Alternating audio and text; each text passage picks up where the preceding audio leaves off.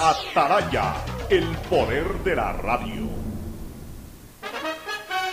El siguiente es un espacio contratado. Radio Atalaya no se solidariza necesariamente con las opiniones aquí vertidas.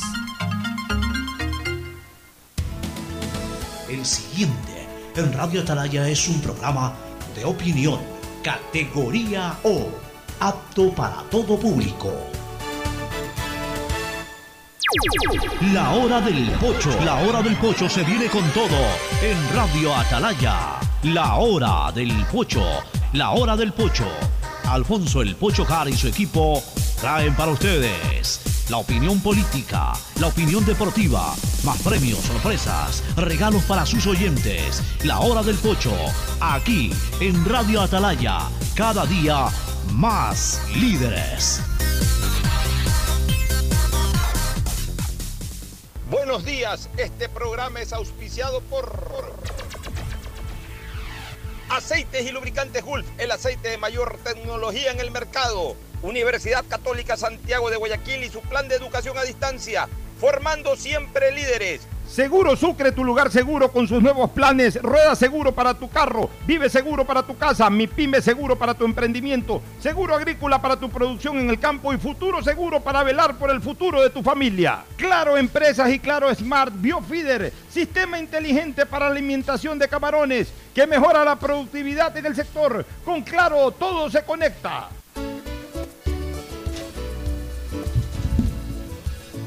680, sistema de emisoras Atalaya.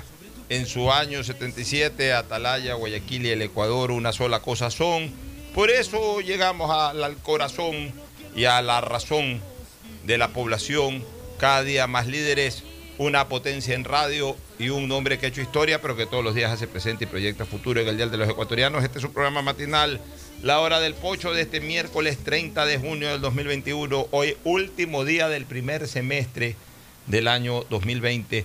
Mañana arrancamos formalmente el segundo semestre. Se fueron los primeros seis meses. O sea, el 50% hoy ya eh, transcurrió o terminará de transcurrir el día de hoy el 50% del año y desde mañana pasamos a la mitad más uno del año 2021. O sea, oficialmente desde mañana estamos más cerca de fin de año.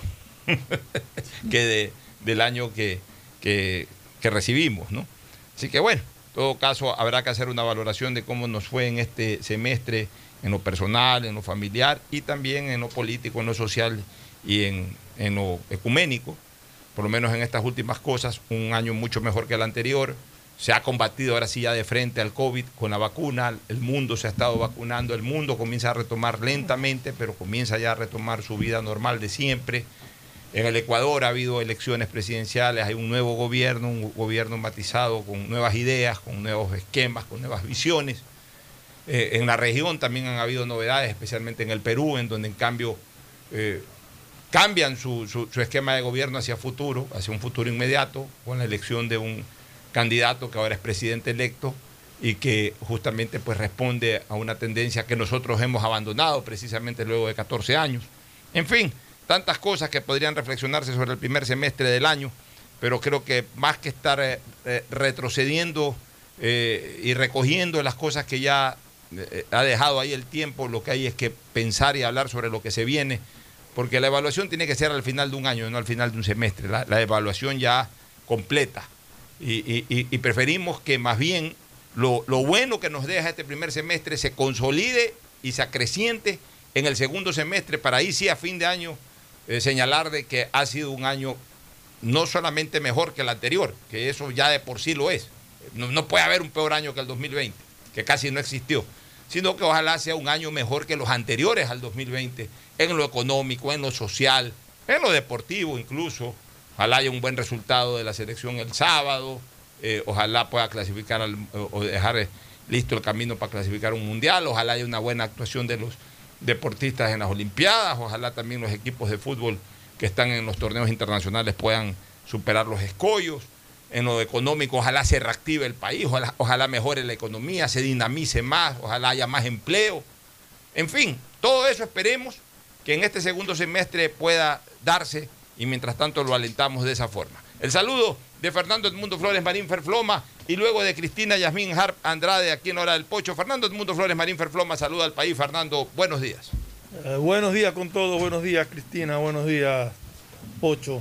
Sí, yo creo que, hay que mirar con optimismo lo que queda de- del año. Yo creo que el semestre que, no, que se avecina puede empezar a significar eh, ya con este plan de vacunación que está funcionando, que cada vez vemos que, que es más real la posibilidad de que todos los ecuatorianos dentro de un plazo determinado de tiempo estemos vacunados, permite una reactivación económica que tanto necesita el Ecuador. Soy optimista, yo creo que para fines de este año ya la reactivación empezará a ser una realidad. Bueno, muy bien. Cristina Yasmín Harp Andrade también saluda aquí en la Hora del Pocho. Cristina, buenos días. Muy buenos días, Alfonso. Muy buenos días, Fernando Flores Marín, Fer Plomas y a todos los oyentes de Radio Atalaya. Y sí, este año, bueno, lo que va del año es un año muy grato, eh, con mucha esperanza. Y, el año pasado fue un año feo, pero también teníamos un poco de la esperanza de que tal vez este año pudiéramos ver la, la- la salida, la luz al final del túnel.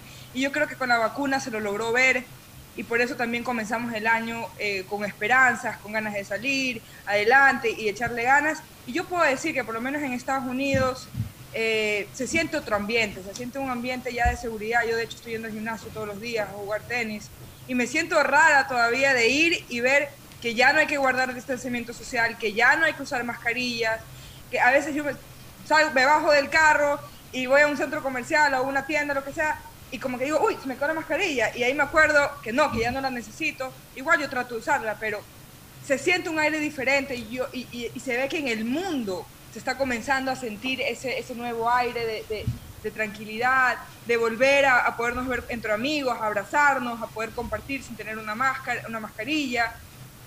En lo turístico, eh, yo me he llevado la sorpresa, una sorpresa grata de ver los aeropuertos repletos, bueno, eso no tan bonito, pero bueno, ver, los- ver que los hoteles ya están, ya están llenando su capacidad, viendo que los, eh, los operadores turísticos ya comienzan a, a promover sus destinos y ya se comienza a ver que se está mo- moviendo el, el mundo, no solamente el país, no solamente Estados Unidos, no solamente Ecuador, sino el mundo ya está retomando su vida que de una forma u otra tuvimos pausada por un año y yo creo que ese es el, el mejor recuerdo que nos vamos a llevar del 2021. Es que y hay una cosa, hay una cosa, Fernando, antes de que analices otros temas.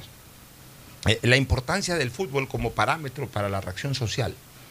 El fútbol, la gente no le da la importancia social que verdaderamente tiene. Por eso es que yo, yo me erizo cuando escucho lo más importante, lo menos importante. ¿Quién ha dicho a esa gente que el fútbol es lo menos importante o está en una lista de cosas menos importantes? Yo no sé cómo se le ocurrió eso. el fútbol es una cosa importante.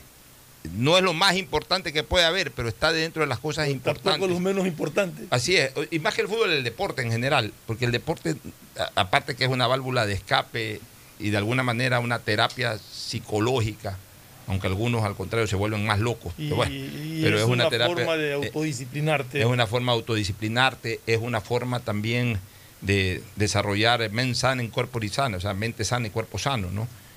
Eh, pero hay una cosa que, que- que hay que tomar en cuenta a raíz de esta pandemia. El fútbol ha terminado siendo parámetro, un parámetro, un parámetro de la reacción social durante el tiempo de la enfermedad. Primero, el fútbol fue el que de alguna u otra manera eh, alentó a la colectividad con los distanciamientos del caso a, volver a la actividad, porque acuérdate cuando estábamos todos en cuarentena, el mundo entero estaba en cuarentena. Una de las primeras actividades que comenzó a desarrollarse fueron los partidos de fútbol en Europa, pero con todas las medidas de bioseguridad, cero público, todo el mundo con mascarilla, pero ya. Entonces, ¿eso qué hizo? De que la gente dice, haya dicho, "Ve, vuelve el fútbol, claro, sin público, pero ya, o sea, como que estamos volviendo, o sea, fue una primera señal de, ¿sabes qué? Ah, eh, eh, comienza a ver nuevamente la vida fuera de tu casa. Pues en esa época todos estábamos encerrados en nuestras casas. Comienza, comienza a volver la vida fuera de tu casa con todas las medidas extremas, pero comienza a volver la vida fuera de tu casa. Y ahora, lo que acaba de decir Cristina, el mejor reflejo es el fútbol. En la Eurocopa, otra vez hemos visto estadios llenos, otra vez hemos visto gente que se abraza con un gol, otra vez hemos visto, bueno, no en todos los estadios, pero en Hungría y en otros lugares, en otros hay 40, 50% de personas, pues ya sin mascarilla. O sea, eh, el fútbol así mismo nos enseña, a través de esas gráficas, nos enseña de que de a poco estamos retomando la vida del pasado. Y eso nos ilusiona. ¿Y, qué decimos? En un caso, ¿qué decíamos? ¿Ve?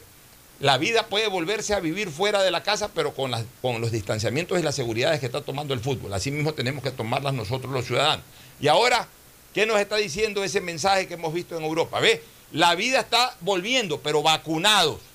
Así como en Europa, en Europa están así porque ya se han vacunado. En esos países seguramente ya tienen un altísimo porcentaje de ciudadanos vacunados. Entonces, se está volviendo a la vida de antes. Entonces, eso también nos motiva a vacunarnos para volver a esa misma vida, para volver a ir al Capo, para volver a ir al Monumental, para volver a salir a las calles, para volver a jugar abiertamente fútbol en, los parques, en las Olimpiadas de exalumnos, las Olimpiadas de alumnos, volver a los colegios, a las escuelas y a las universidades para estudiar. O sea, mira la importancia del fútbol en ese sentido, ya olvidándonos solamente del, de, seguir atrás de una pelota. Eh, el, impacto social que tiene, ¿no? Eh, eh, el mensaje social que nos, que nos ha dado el fútbol a partir de que se salíamos de la cuarentena y ahora a partir de que ya el mundo entero ha comenzado a vacunarse. Así es, Pocho. Yo creo que el deporte en general, no solamente el fútbol, el deporte en general, lo mismo estás contemplando en, los torneos de tenis y lo mismo estás viendo en la NBA. Eh, ya los coliseos están con, gente, gente que asiste a los eventos deportivos. Ver eh, eh, en Roland Garros, en Wimbledon, ya público en las gradas, ver, y a propósito de Wimbledon, la ovación que le pegaron a, la doctora creadora Gilbert creadora de la vacuna de AstraZeneca, pues realmente fue impresionante. Por eso yo digo, o sea, mientras en, Wimbledon, en, Londres, la gente es agradecida, la gente es consciente de que gracias a, la vacuna AstraZeneca y las otras, este, ellos están volviendo a la vida, aquí andamos escogiendo vacunas, aquí andamos todavía negando la posibilidad de vacunarnos. Yo, yo quiero acoger una frase, no una frase, un concepto que hoy día eh, escuché del doctor Barreto. No tengo el gusto de conocer al doctor Barreto, pero lo estuve viendo en Ecuavisa, o sea, en un reportaje que hizo Ecuavisa. El doctor Barreto, si no me equivoco, es el director del Hospital Bicentenario, que hoy funciona en la ex maternidad Enrique Sotomayor. Ya, el doctor Barreto, ahí, porque salió la nota, y a veces la prensa eh, no eh, le mete mucha esencia sensacionalista y un poco el enfoque del titular de la noticia y hasta de, la conducción de la noticia es de que otra vez está aumentando el COVID y que, y, que a pesar de que la gente está vacunada o que ya se está vacunando. Entonces, cuando tú ves un titular de esa, o lees un titular o, o escuchas que están leyendo la presentación de una nota de esa manera, te desmotivas. Cuando ves que dentro del reportaje, como que ese es el enfoque, te comienzas a desmotivar más. Pero por suerte pusieron la declaración del doctor, del doctor Barreto, que no tiene nada que ver con lo que el titular de la noticia eh, eh, eh, determinaba. ¿Qué dice el doctor Barreto? El doctor Barreto dice, sí, es verdad. Han llegado acá al hospital bicentenario un poquito más de gente que en, los, en los días anteriores. Pero muchos de ellos, dijo el doctor Barreto, personas adultas mayores que han venido y que se les ha que vienen, han venido con COVID que son personas que se han vacunado, pero que los síntomas son leves y se, los ha podido recibir y por ahí mismo con algún pequeño tratamiento se los ha podido nuevamente eh, eh, derivar para su casa. Personas que si no se hubiesen vacunado estuvieran en este momento en un estado de gravedad o en un estado premortem, en una UCI, en un estado premortem.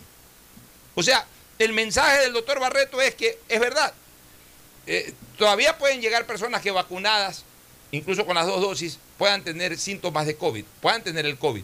Pero, pero lo que siempre se ha dicho, si el COVID en algún caso, en algún organismo, no puede evitar que entre, porque en otros sí. Y eso se debe a una cosa, señores. No todos los cuerpos son, eh, eh, no todos los cuerpos humanos tenemos las mismas características. Hay cuerpos humanos que tienen mejores sistemas inmunológicos que otros.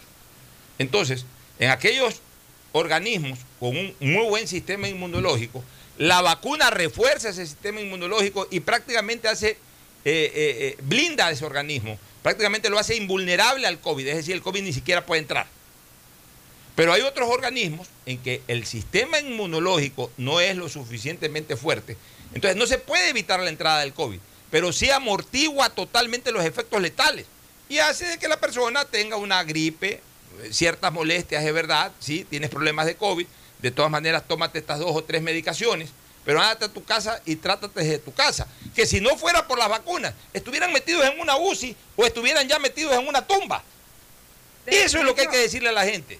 De hecho, Alfonso, eh, me recuerdas mucho a un comentario que, que me, me dijo una persona en Colombia, ahorita que estuve ahí, que fue, yo prefiero ponerme la vacuna hoy, que me garantiza no morir, que, y, y si tal vez en tres, en tres años me enfermo, por lo menos vivir tres años más.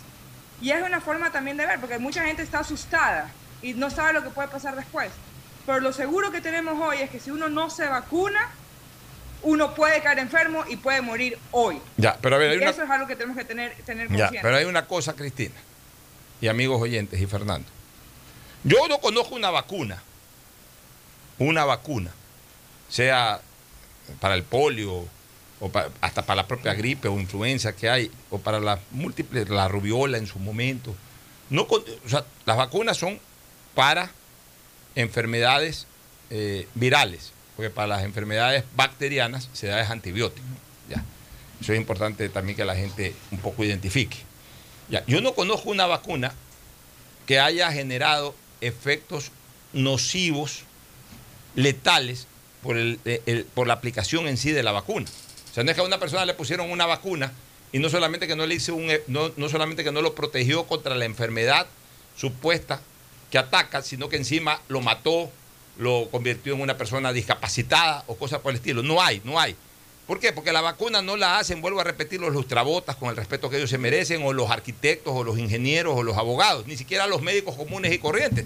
Las vacunas lo hacen los científicos, los biólogos especializados en esa materia, que Pero- preparan la vacuna para, para ayudar, no para perjudicar. Entonces tenemos que con Pero esa mentalidad que- ir y, y- y- y Pero vacunarnos. Lo que por sí Dios. hay es gente enferma, malintencionada, que se dedica a escribir estupidez y media en redes sociales diciendo que te van a meter un chip, que te van a gobernar, que vas a ser un robot y una sarta de barbaridades.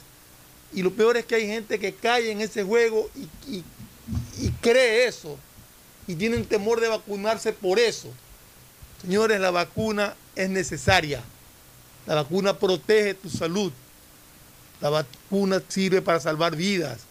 Así que todos aquellos que están agendados para vacunarse, por favor asistan a los puestos de vacunación a ponerse la vacuna para poder salir adelante y para poder, en muchos casos, salvar vidas. O sea, yo sí quiero eh, de alguna manera diseñar el perfil de las personas que no se quieren vacunar.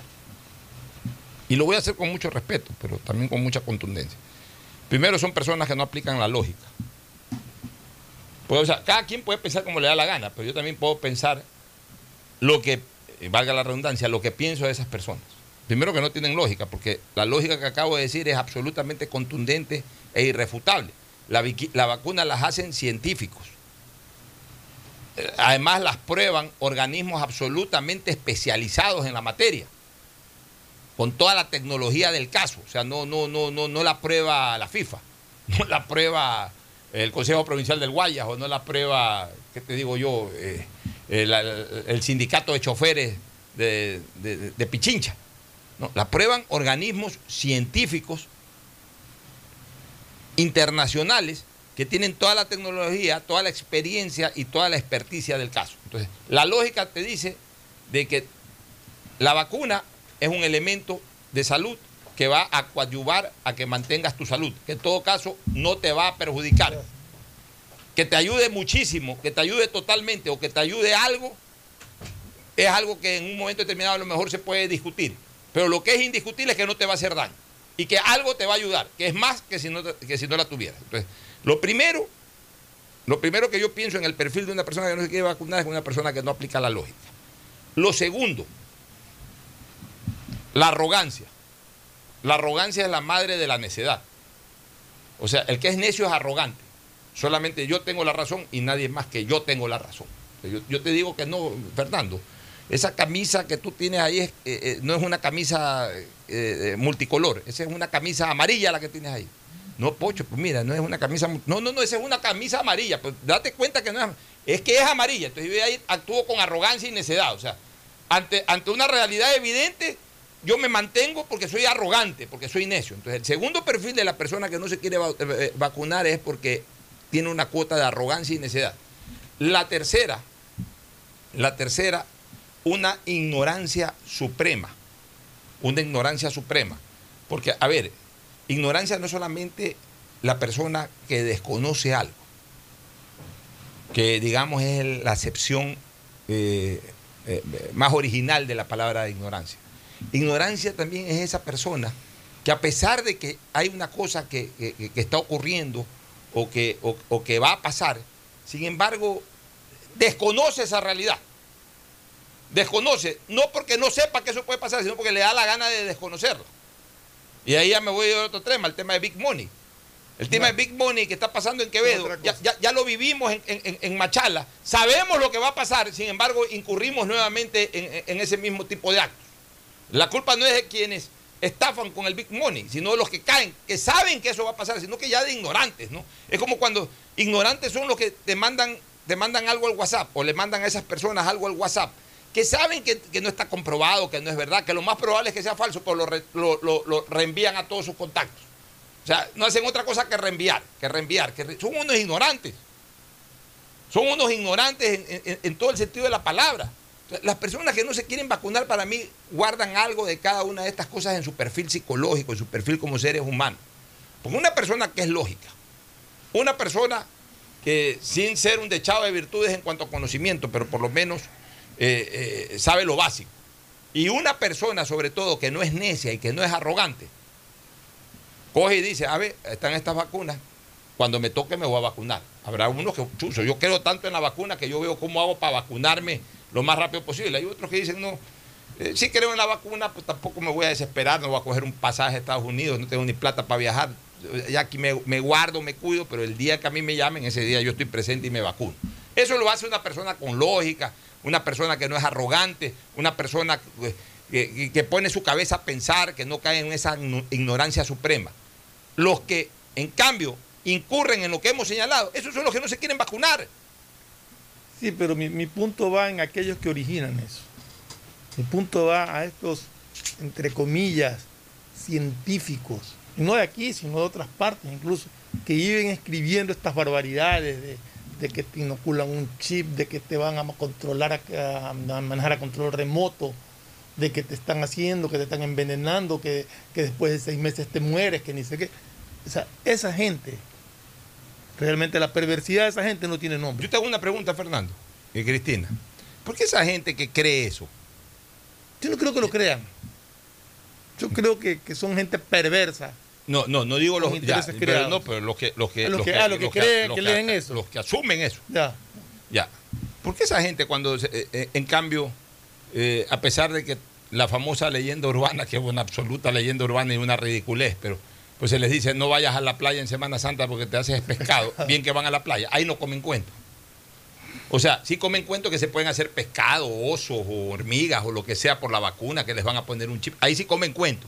Para este tema que es positivo, pero para esas otras viejas leyendas urbanas, ahí sí no les importa. Lo que quieren es la farra, a bañar. Ah, no, que me voy a convertir en pescado. Yo voy al. Ah, o sea, no eres comedor de cuento. No eres comedor de cuentos en lo que no te interesa no comer cuentos. Por lo que sí te interesa comer cuentos, ahí sí estás comiendo cuentos. O sea, no te interesa vacunarte porque no quieres perder tiempo haciendo una cola, porque simplemente le tienes miedo al pinchazo, o porque eres irresponsable en el fondo, no te interesa, ya si te mueres, te mueres, si no te mueres, no te mueres. Ah, pero entonces, para justificar tu actitud, ah, no, es que me convierto en pescado después, o que me convierto en oso, o que me están poniendo un chip. No coman cuentos. Coman comida, no coman cuentos. La cosa, la cosa es que yo creo también mucho, como tú mismo lo mencionas ahorita, Alfonso, de que la gente, mm, yo no creo que, que de verdad les interese de a fondo lo que se dice, por ejemplo, en WhatsApp o en redes sociales, sino que lo usan como justificativo. Porque, por ejemplo, para poner el ejemplo del chip, si de verdad tuvieran tanto miedo ya, a, a, ser espiados, a que les pongan un chip y todo, no tuvieran celular, no tuvieran WhatsApp, no tuvieran un Facebook, no tuvieran un Instagram no tuvieron una cuenta de Google.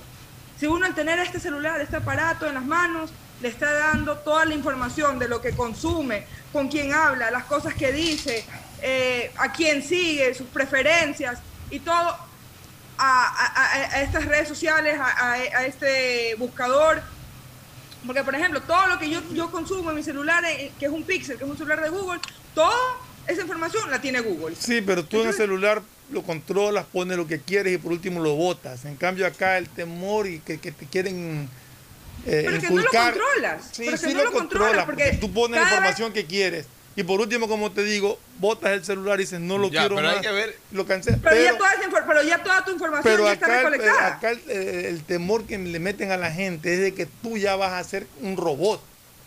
Ya no dependes de un celular, ya vas a ser Oye. tú al robot. Ya te controlaron a ti. Oye, totalmente. voy- voy- y hay gente que cree esa barbaridad. Voy a contar algo, no contar, voy a decir algo, mejor dicho, que suene hasta, hasta para la risa, pues es verdad. Yo conozco dos amigos que sin darse cuenta las mujeres les han puesto, sus esposas les han puesto, sus parejas les han puesto los ubicadores y los han cogido afuera de los moteles. Claro, el GPS. Sí, pues, o sea, que se dejen de ridiculeces. pues.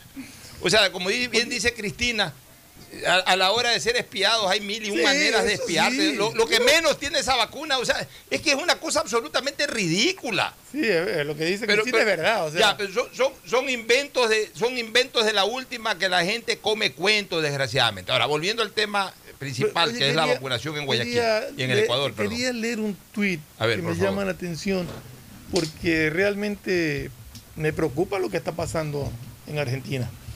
Eh, eh, dice, es de Ani Biscotti, es la autora del tuit. Necesitamos volver a nuestro país de residencia a trabajar, Ecuador. Estamos retenidos en Argentina. Nos cancelaron los vuelos hasta septiembre. ¿Quién les ha cancelado los vuelos? La Argentina está cerrada. Por la- eh, averigüen si que están abiertas Sí, las la fronteras. es que preocupa porque no sé Sí, cuánto es el caso de cuántos ecuatorianos en esas Sí, pero, ¿no? ahí que se puede hacer. Si no, es que, decisión, no es que te cancelaron 15 días el vuelo, hasta ya, septiembre. pero, ya, pero sí que es una decisión de gobierno que no se pueden abrir los aeropuertos. Eh, revisen si es que pueden sacar salvoconductos y pasar por fronteras terrestres. O, o, este, en el caso de Argentina, O sea, incluso. A ver, eh, en el caso de Argentina, incluso revisen si es que, por ejemplo, está abierta la transportación fluvial. Fluvial, sí, ver se cómo- cruzan cómo el río de salen la Plata a Montevideo. y- Montevideo o y sea, de también- Montevideo. sí, o sea, desgraciadamente vivimos una época en que tampoco le podemos exigir a los, a los gobiernos que abran aeropuertos y ese tipo de cosas. Por ejemplo, yo me enteré, hoy día me enteré, Cristina, hoy día me enteré que Estados Unidos todavía no recibe pasajeros de Europa. No, no está recibiendo todavía. Es correcto, todavía, todavía está el ban. Eh, no, no- todavía no se recibe, se pretende que ya para el mes que viene ya se comience a recibir vuelos aéreos. De hecho, tanto es así de que... Vuelos, vuelos nomás, vuelos. de- vuelos. Pero, pero, vuelos aéreos. ¿Qué- qué- qué Vuelos aéreos. Vuelos Un aéreos. lapsus, un lapsus, un lapsus. Vuelos, perdón, perdón. Eh, bueno, vuelos. Pero, pero el tema. Desde, A mí me pasa hecho, también, no te preocupes, que a cualquiera A nos todos pasa.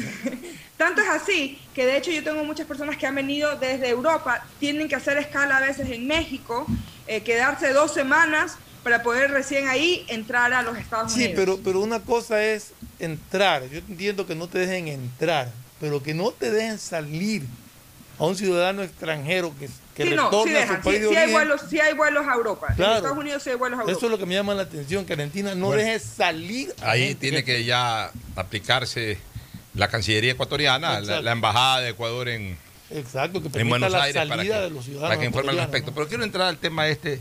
Mira, el gobierno está actuando con lógica. Esto que nosotros lo hemos venido comentando dos, tres veces, ya que adelantan las fases, ya, ya hoy es una realidad. Y, y- y es lo correcto. Eh, La próxima semana comienzan a vacunar gente ya.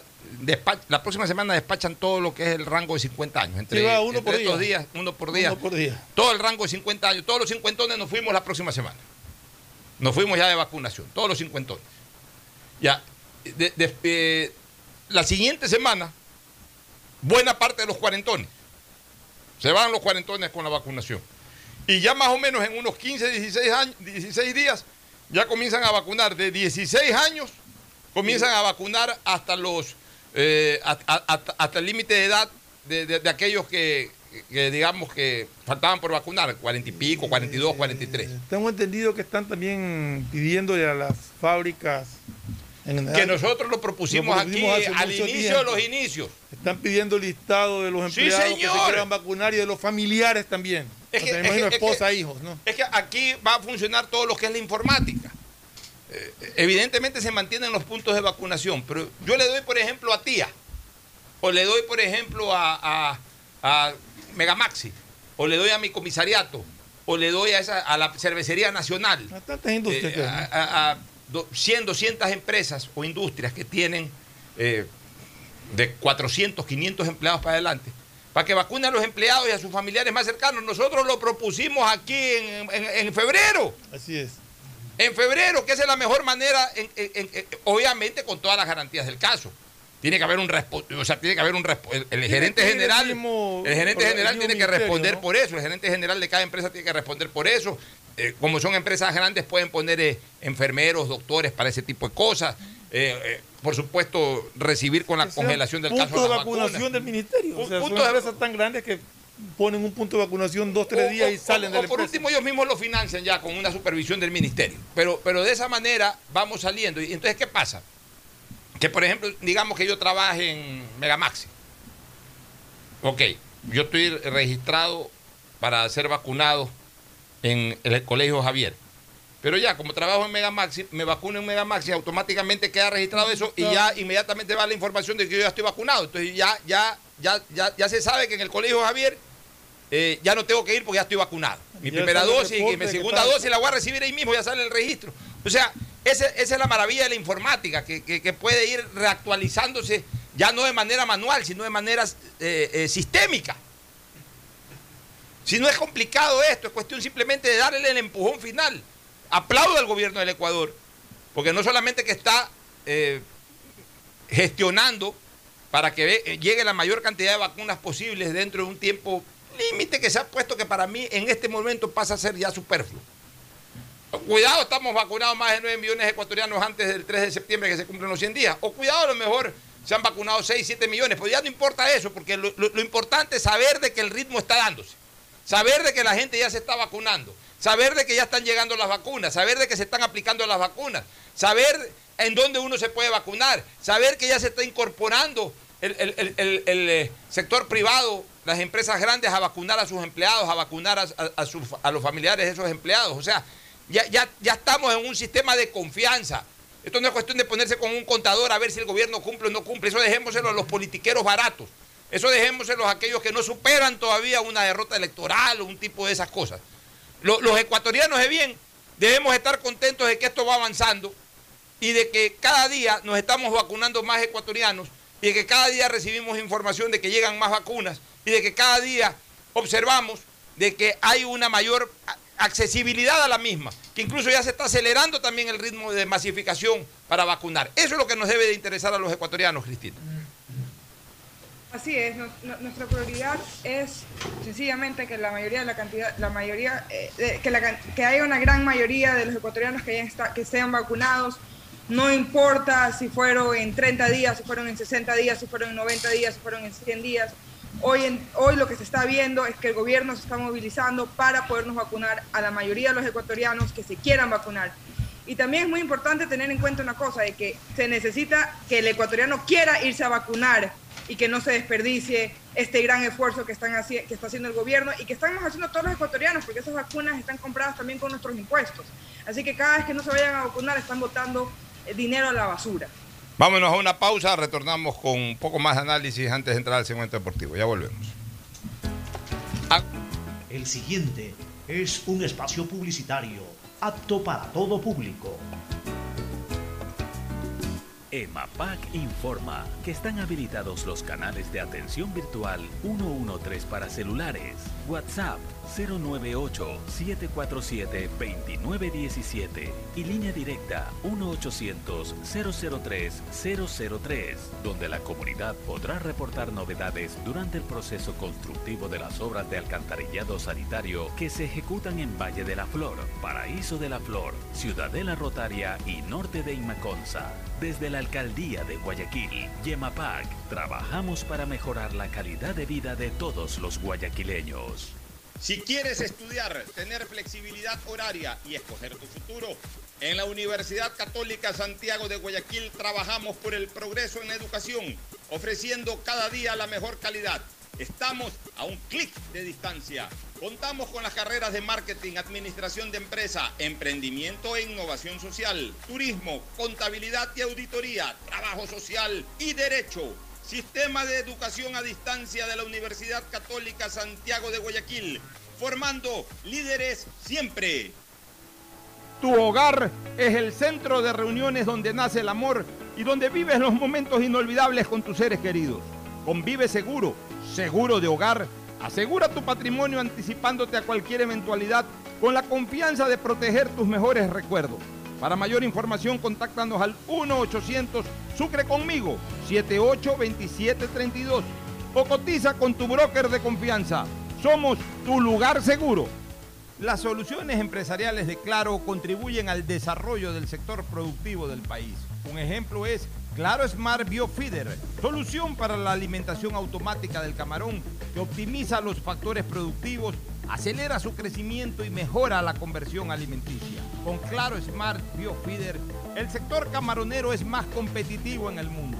Conoce más en claro.com.es slash empresas. Con Claro, todo se conecta. EMAPAC informa que están habilitados los canales de atención virtual 113 para celulares, WhatsApp 098-747-2917 y línea directa 1-800-003-003, donde la comunidad podrá reportar novedades durante el proceso constructivo de las obras de alcantarillado sanitario que se ejecutan en Valle de la Flor, Paraíso de la Flor, Ciudadela Rotaria y Norte de Inmaconza. Desde la Alcaldía de Guayaquil, Yemapac, trabajamos para mejorar la calidad de vida de todos los guayaquileños. Feliz cumpleaños a ti, feliz cumpleaños a ti, feliz cumpleaños Jorge, feliz cumpleaños a ti. Hoy Jorge cumple un año más de haber vencido su cáncer. Y Solca, 70 años ayudando en su lucha. Hoy somos la institución con más experiencia en la detección temprana, diagnóstico y tratamiento del cáncer en el Ecuador. Solca 70 años dando esperanza de vida. Detrás de cada profesional hay una gran historia. Aprende, experimenta y crea la tuya. Estudia a distancia en la Universidad Católica Santiago de Guayaquil. Contamos con las carreras de marketing, administración de empresa, emprendimiento e innovación social, turismo, contabilidad y auditoría, trabajo social y derecho Sistema de Educación a Distancia de la Universidad Católica Santiago de Guayaquil, formando líderes siempre. Recuerda usar mascarilla, lavarte las manos de 20 a 30 segundos y mantener distancia social. La pandemia no se ha terminado y cuidarnos es un compromiso de todos. Un mensaje de Urbaceo y el municipio de Guayaquil. Con el plan habitacional Mi Casa, Mi Futuro, estamos planificando la entrega de 100 viviendas, casas accesibles con cómodas cuotas mensuales para que todos puedan cumplir su sueño de tener casa propia. 5.000 serán las viviendas que formarán parte del plan integral habitacional del municipio de Guayaquil. Tu bienestar es primero. Por mi Guayaquil, la nueva ciudad. Alcaldía de Guayaquil. Hay sonidos que es mejor nunca tener que escuchar. Porque cada motor es diferente. Desde hace 104 años, lubricantes Cool mantiene la más alta tecnología y calidad en línea de aceites para motores a diésel y gasolina. Está hecho con una fórmula especial para dar excelente protección a todo tipo de motores, evitando el desgaste prematuro de pistones, anillos y árbol de levas, ayudando a mantener limpio el motor y libre de depósitos que se forman por las altas o bajas temperaturas. Dele a su motor lo que se merece. Lubricantes Gulf, la más alta tecnología en lubricación. 104 años preservando la vida de su motor. Lubricantes Gulf. Gulf es más lubricante.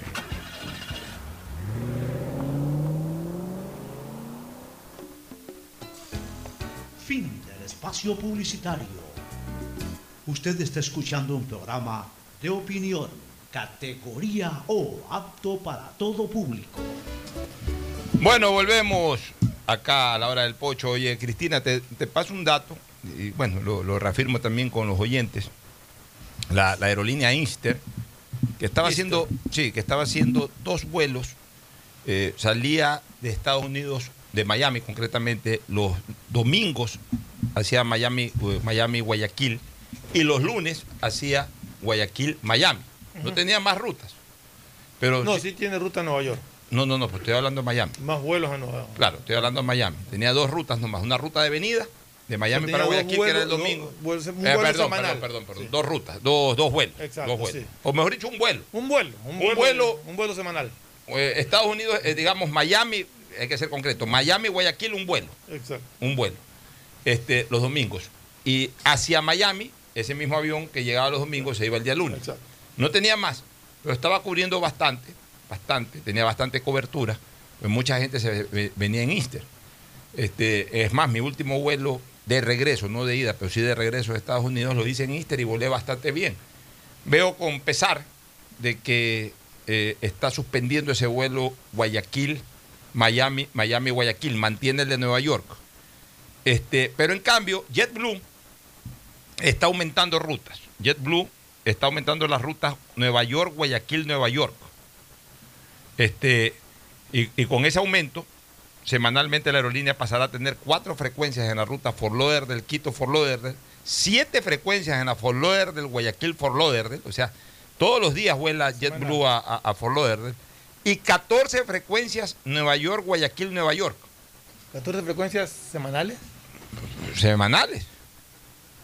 O sea, hoy, hoy, hoy JetBlue, hoy tiene, la mayor cobertura hacia Estados Unidos de todas, inclusive superior a la de American Airlines. Ahorita, ahorita estaba viendo, me, me metí a la cuenta de Instagram de Go Eastern y me doy cuenta de que ellos están agregando una nueva ruta desde Nueva York hacia Quito, comenzando en septiembre primero. Y algo interesante, ya que estamos hablando de esta aerolínea, es de que los perros pueden ir de manera gratuita. Normalmente para poder subir a un perro a, la- a un avión uno tiene que pagar un fee aproximadamente de 100 dólares a 150 dólares dependiendo de dónde lo envíe, hacia arriba o abajo, eh, o sea, en cabina o en cargo, o dependiendo de la aerolínea. Pero algo interesante que también me enteré yo ayer, porque estaba averiguando, ya que quiero llevar a mi perro a Ecuador, es de que los perros en Ecuador no pueden, no, no, ahorita no pueden entrar desde los Estados Unidos eh, porque en Ecuador hay una pandemia de rabia en perros y como no es eh, obligatorio vacunarlos contra la rabia, Estados Unidos ha prohibido que entren perros ecuatorianos al Ecuador. Ah, perdón, a Estados Unidos. A ver, a ver, ¿cómo es? ¿Cómo es? ¿Cómo es? Eh, ¿A dónde no se puede...? No, eh, no pueden ir perros de Ecuador a Estados Unidos, eso es lo que dice, porque dice que hay una pandemia de rabia en Ecuador, yo no, sabía- no había conocido de eso. De los ¿no? perros, sí. Yo, yo me acabo No, de no había enterar. escuchado, me acabo de yo, me enterar. acabo, yo me acabo de enterar porque justamente me quiero llevar a mi perro a Ecuador y eh, mi esposo me acaba de comunicar de que lamentablemente si es que yo me lo llevo a Ecuador no lo puedo regresar a los Estados Déjalo Unidos quieto, porque entonces, ahorita rato. baneados. Déjalo quieto ahí un rato. tú me- lo que tú me dejas es preocupado porque yo no he sabido que haya acá una epidemia de rabia en Ecuador. De los perros, De o los sea, perros, de los yo perros que no han sé, sido sé. vacunados. No, no sabía. Porque los seres humanos, eh, mira las redes No, no, no, sociales y no, vas a ver la, la, No, la- la de algunos, rabia. sí.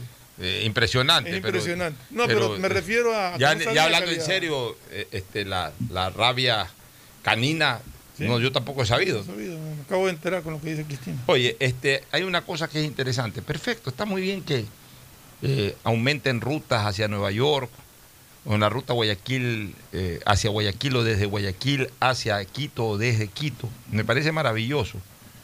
Pero, ¿cuándo será el día en que el aeropuerto, por ejemplo, de Manta ya sea considerado un aeropuerto internacional, aunque sea con poca frecuencia, con pocas con poca frecuencia dentro de esas rutas, pero que ya haya vuelos, por ejemplo, Miami-Manta o Nueva York-Manta? Si, si, si hay cualquier cantidad de gente que de esos que vienen en los vuelos para Guayaquil o para Quito, hay cualquier cantidad de gente que, que después va a Manaví. Manta. O regresa. De... ¿Y sabes qué? El aeropuerto de Manta es una de las mejores pistas que hay, es una pista larga. Yo no entiendo, yo, pista- yo no entiendo por qué realmente eh, eh, el Ministerio de Turismo eh, no, no intensifica eso, no, no fortalece turísticamente a la provincia de Manabí, por ejemplo, con enlaces aéreos. Que eso tiene que ir acompañado de muchas cosas. Eso tiene que haber- ir acompañado también de mayor enlace aéreo Manabí o Manta Guayaquil o Manta Quito. Porque mucha de esa gente también puede tomar como opción venir por Manta y después trasladarse a Guayaquil o trasladarse a Quito. Incluso lo pueden hacer por turismo. Por turismo. O sea, a ver, Cristina, tú que eres especializada en esto del turismo, eh, yo pienso que en el Ecuador se comete un error. Y mientras no se corrija ese error, eh, no, no, no, vamos a salir adelante como industria, turística. Y es por eso que no desarrollamos como industria turística. Aquí se piensa que el turista no, no busca la comodidad.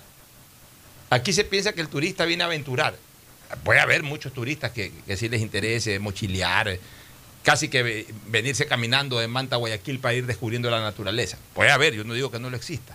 Pero también hay turistas que les gusta llegar, como, como a mí me gusta ir y como mucha gente le gusta ir cuando va al exterior, llegar cómodamente, pasar migración, alquilar un buen carro, circular en buenas carreteras, llegar a un buen hotel. Si es que quiero eh, viajar a una distancia superior a las dos horas o a las dos horas y media, de repente tener la opción de comprar un boleto aéreo, un boleto irme por avión, boleto aéreo, ahí sí está bien dicho, boleto puede haber boleto terrestre o boleto aéreo, un boleto aéreo, e irme, irme obviamente tomando un avión, irme al, destino que quiero. O sea, eh, darle facilidades al turista. El turista eh, eh, al turista no hay que decirle, a ver, ven, ven a visitar el Ecuador. Manta es lindo, ¿eh? ¿cómo llego a Manta? Llegas a Guayaquil, ahí coges un carro, alquilas un carro ahí afuera del aeropuerto y una vez que alquiles un carro afuera del aeropuerto, ahí que, generalmente son carros usados, que generalmente son carros de gente que entrega su carro porque necesitan para el día. Y ahí a lo mejor se te daña en medio camino, pero no importa, coge ese carro y, transita tres horas y pico. No, y anda preguntando cómo te vas a Manaí porque... Y anda preguntando porque no hay mucha señalética. O sea, eso no quiere el turista. Eso, es verdad. De hecho, de hecho, yo ahorita justamente estoy organizando un viaje para unos, unos europeos eh, alrededor de la, costa, de, la Sierra Ecuatoriana. Ellos van a ir a Galápagos y, ellos no entendían porque ellos los tenía, que yo les decía, ustedes tienen que comenzar el, el tour ya sea en Quito o Guayaquil. Ellos lo querían comenzar en Cuenca. Y yo, porque no hay vuelo a Cuenca. Y me dicen, pero tiene que haber vuelo a Cuenca. Y yo, no, o sea, o vas a Guayaquil o vas a Quito y son los únicos dos puertos donde puedes, desde Galápagos, puedes aterrizar. Entonces, bueno, entendieron un poco después de, frustraciones y todo, y después me dicen, bueno, de Guayaquil, de, Cuenca, comenzamos en Quito, vamos bajando hasta Cuenca. Y en Cuenca podemos coger un vuelo a Guayaquil. Yo no, porque tienen que irse de vuelta a Quito y de Quito los vuelven a bajar a Guayaquil. Pero me dicen, pero si son tres horas y media en carro, ¿por qué tengo que irme hasta Quito? Porque eso, ese es el, modo de, de transportación que tenemos aéreo aquí en el país. Lamentablemente todo se centra en Quito de Quito sale para el mundo. Guayaquil solamente tiene para Quito o para las Galápagos. Entonces, realmente, mientras, mientras desarrollemos así nuestra industria turística como país, no vamos a avanzar mucho. Definitivamente no vamos a avanzar mucho. Podemos, a ver, no todo es la mano de Dios. También se necesita la mano del hombre para desarrollar una industria turística. O sea, no, no todo es mandar lindas fotografías del chimborazo. Yo sigo un muchacho apellido Valdés, que es fabuloso para estas fotografías las, publica constantemente en su cuenta de Twitter. Fabuloso. Pero, no todo es fotos. Pues, eh, qué lindo que es el chimborazo, es precioso el chimborazo. Qué lindo que es el Cotopaxi, es precioso el Cotopaxi. Pues hay que dar facilidades para que la gente llegue hasta ahí. Qué lindas que son las playas manavitas, las playas esmeraldeñas, las playas de la provincia del Guayas también, las playas de la provincia de Santa Elena, son hermosas. Pues hay que dar facilidades para que la gente llegue. Qué lindo que es Cuenca coloquial, maravilloso, la orografía cuencana es maravillosa también. Eh, la ciudad de los cuatro ríos, hermosos jardines, gran gastronomía, lindas fotos, riquísimos platos. Pues hay que dar facilidades para llegar a Cuenca. Galápagos, ni es una de las maravillas del mundo. Hay que dar facilidades para llegar a Galápagos. Guayaquil, eh, Ecuador, perdón, debería de tener por lo menos cinco, aeropuertos internacionales. Después se ve la frecuencia. Obviamente a Guayaquil y Quito llegan más, más, más vuelos internacionales. Pero por lo menos deberían de haber cinco eh, aeropuertos, cinco terminales internacionales. Guayaquil, Quito, Manta, Cuenca y Galápagos. Para que la gente en un momento determinado tome la decisión. Lo que pasa es que en el caso de Cuenca al menos, la pista es muy chica. Muy hay que hacer una nueva pista. que hacer un nuevo, pero, por, favor, pues, o sea, eh, Cuenca no puede seguir teniendo.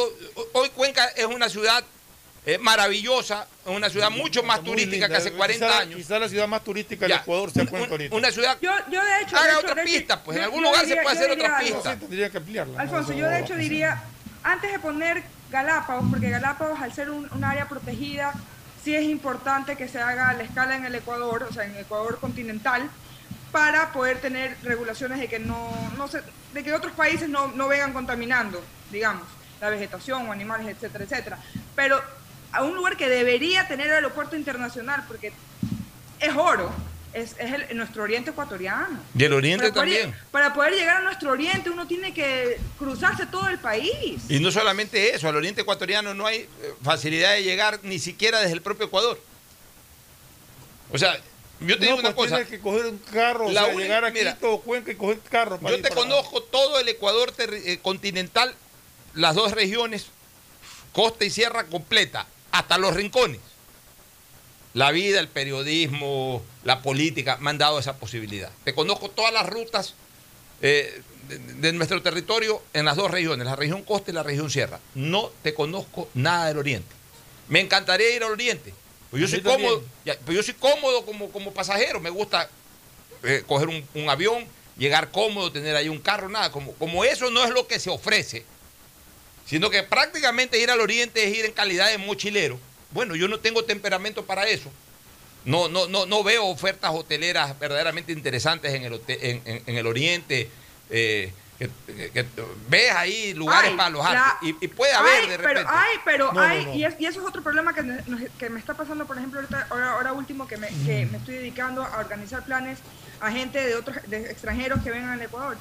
Es que ahora hay lugares decentes y muy bonitos, Muy bonitos. En, la- en- en el En el oriente, sí. y en la Sierra Ecuatoriana, pero lamentablemente ponen unos precios. Por ejemplo, hay un, hay un hotel divino eh, por el Cotopaxi, 600 dólares la No noche. se puede pagar eso. De ahí eh, eh, hay otro lugar hermoso eh, por el Yasuní Sí. que cuesta como mil dólares la noche. De ahí hay otro lugar en Baños que lo acabo de descubrir que yo dije, tengo que ir porque está precioso.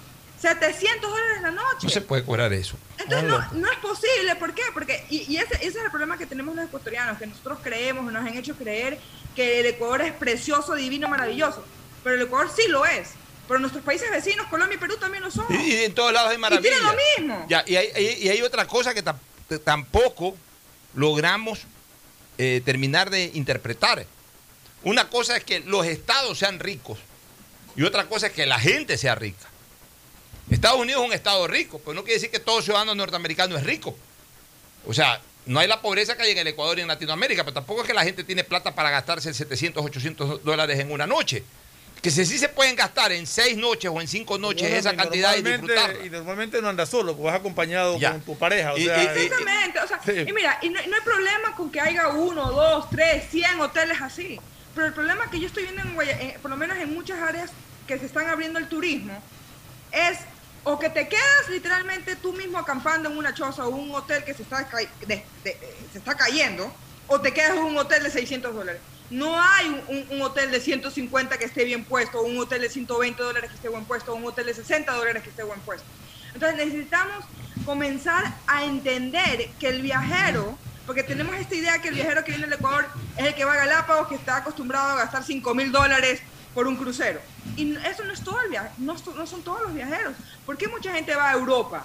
Porque en Europa encuentras de todo y a todo precio. Encuentras lo lujoso, lo medio y lo mochilero. Hasta hasta lo los vuelos. en Ecuador. En Europa tú consigues vuelos de 60 dólares, 80 dólares. Bueno, acá, vamos. acá un vuelo te cuesta 200, 300 dólares. Vamos a dos temas finales que quiero tratar. El primero, al fin, la lógica en la asamblea, por Dios, al fin, la iluminación divina para los asambleístas. Empatan el partido porque estábamos perdiendo 1 a 0 con, con la primera decisión de, de no modificar la prelación, el orden de prelación para los juicios políticos. O sea, y estábamos, estábamos cayendo. estancados en, en- en- Estábamos estancados en, en enjuiciar a en- René en- Ortiz, que nadie se acuerda ya de René Ortiz, cuando el país necesita urgentemente que sean enjuiciados políticamente el Contralor y el Defensor del Pueblo. Bueno, apareció la luz en la Comisión de Fiscalización. Al final de cuentas sí garantiza la presencia de Fernando Villavicencio como un fiscalizador eh, nato, eh, sí, y, además mediático. Las dos cosas, nato y mediático. Le gusta también, es como la fiscal. Son fiscalizadores, sí, pero también son mediáticos. Entonces, y está bien, ese, ese- ese es el perfil de ellos. Lo importante es que hagan las cosas bien. Entonces, eh, encontrar una fórmula para eh, romper eh, ese, eh, ese eh, orden de pre- esa orden de prelación absolutamente ridícula y anticuada de que primero había que interpelar a René Ortiz para luego interpelar a estos señores.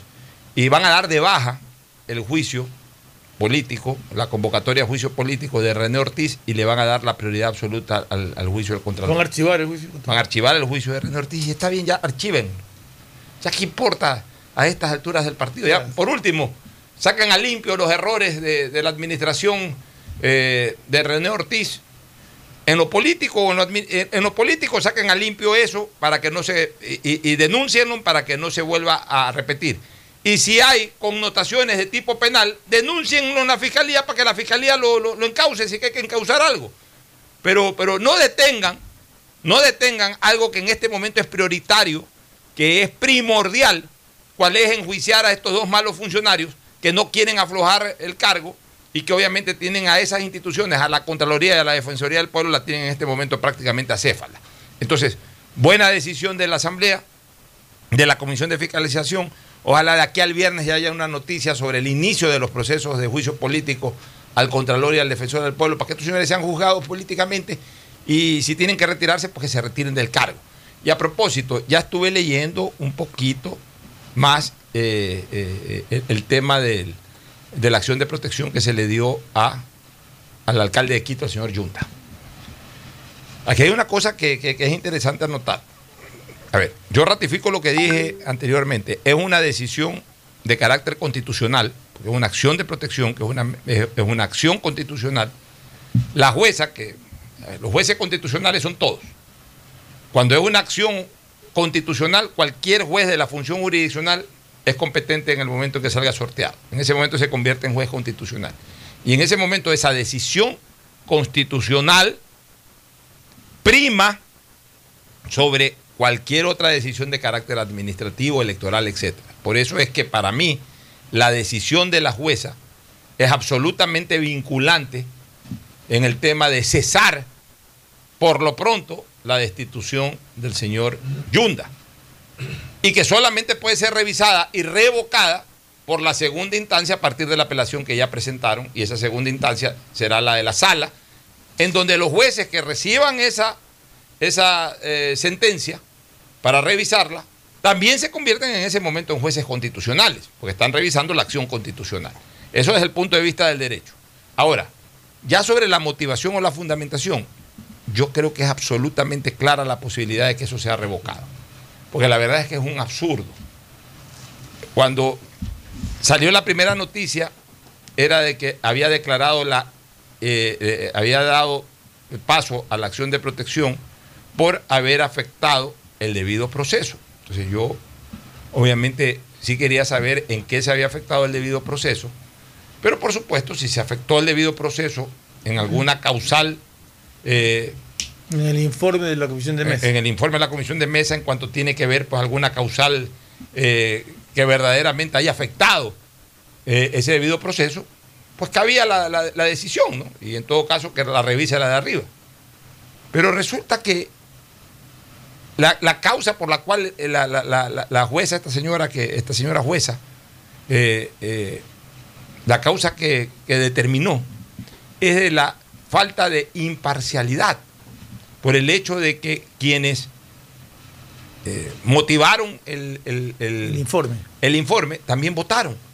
Pero perdónenme, pues, señora jueza, pues e- este es un cargo político, pues. E- e- es, de alguna manera un- un- un- una acción política, un juicio político, en donde en temas de carácter político, quienes toman una decisión no son jueces por si acaso, no son jueces por si acaso, partamos de ahí, el que tiene que mantener imparcialidad es el juez. Y eso se da en, la, en el ámbito jurisdiccional o en el ámbito de la justicia constitucional, en el ámbito del- de la justicia ordinaria o en el ámbito de la justicia eh, constitucional. E- En este caso, eh, los que toman la decisión no son jueces, son parte, parte que toma, que resuelve, parte que toma, que resuelve. Es lo mismo que un juicio político. En un juicio político, yo puedo enjuiciar políticamente, soy el interpelante de un ministro, y eso no me quita el derecho a votar, pues. Yo no soy juez. Yo soy parte de un órgano político, en este caso el Congreso Nacional o la Asamblea Nacional, por un lado, o el Cabildo de Quito, en donde fiscalizo y en donde al ser parte también tomo la decisión de respaldar con mi voto lo que he propuesto o lo que he llevado a cabo y esperar que mis compañeros voten a favor de lo que yo he propuesto o voten en contra de lo que yo he propuesto. O sea, ¿quién le ha dicho a la señora jueza que los asambleístas, por ejemplo, son jueces en un juicio político? No son jueces. ¿Quién le ha dicho a la, a la, jueza que los eh, eh, ediles o que los concejales son jueces? No, señor. Él fue parte de un proceso administrativo y dentro de ese proceso administrativo los que toman la decisión son eh, los que tienen la competencia para tomar esa decisión, los cuales no tienen por qué tener imparcialidad. Ellos pueden estar parcializados para que se caiga un alcalde, para que se caiga un ministro. En el caso de la Asamblea pueden estar parcializados. Es más, el que propone incluso, el que interpela, puede votar también. Es en la justicia ordinaria en donde el juez debe de guardar absoluta probidad y absoluta imparcialidad. En, los actos políticos no. Por tanto, yo creo que no se ha violado ningún, eh, ningún eh, principio dentro del debido proceso, en, el, proceso, valga la redundancia, ningún principio en el debido proceso, dentro del proceso de destitución del alcalde Yunda. Y por tanto, eh, el argumento causado de la jueza va a ser absolutamente rebatible de una manera fácil por parte de los jueces superiores, es decir, los jueces de la instancia superior. Es lo que yo pienso. Eso, quería dejarlo claro, Fernando. Sí, porque al comienzo estaba confuso el tema y habíamos hablado de que necesitábamos conocer exactamente cuáles eran los argumentos de la jueza para poder tomar esa decisión que había tomado. Ya, ahora, la decisión equivocada o no de la jueza a nuestro criterio es una decisión que está eh, que está en este momento en firme en el sentido de eh, suspender los efectos de la decisión del cabildo hasta que en la apelación haya una resolución final. O sea, no es que porque no nos parece lo que dice la jueza, no tiene valor lo que dice la jueza. Equivocado no, lo que ya decidió la jueza tiene valor jurídico, porque es una jueza constitucional. Y eso sí, en eso sí yo no comparto con los constitucionalistas que decían que no tenía efecto jurídico. Claro que tiene efecto jurídico. Equivocado no, pues es una decisión judicial que solamente puede ser revisada en el mismo ámbito, en este caso constitucional. Es decir, Pero una eh, decisión judicial puede, puede impedir eh, un acto político de destitución de, Bueno, si la, jueza, si la jueza lo ha argumentado, aunque esté equivocada, pero tiene efecto jurídico, porque la jueza ha invocado el hecho de que se, afectó un, un, derecho constitucional.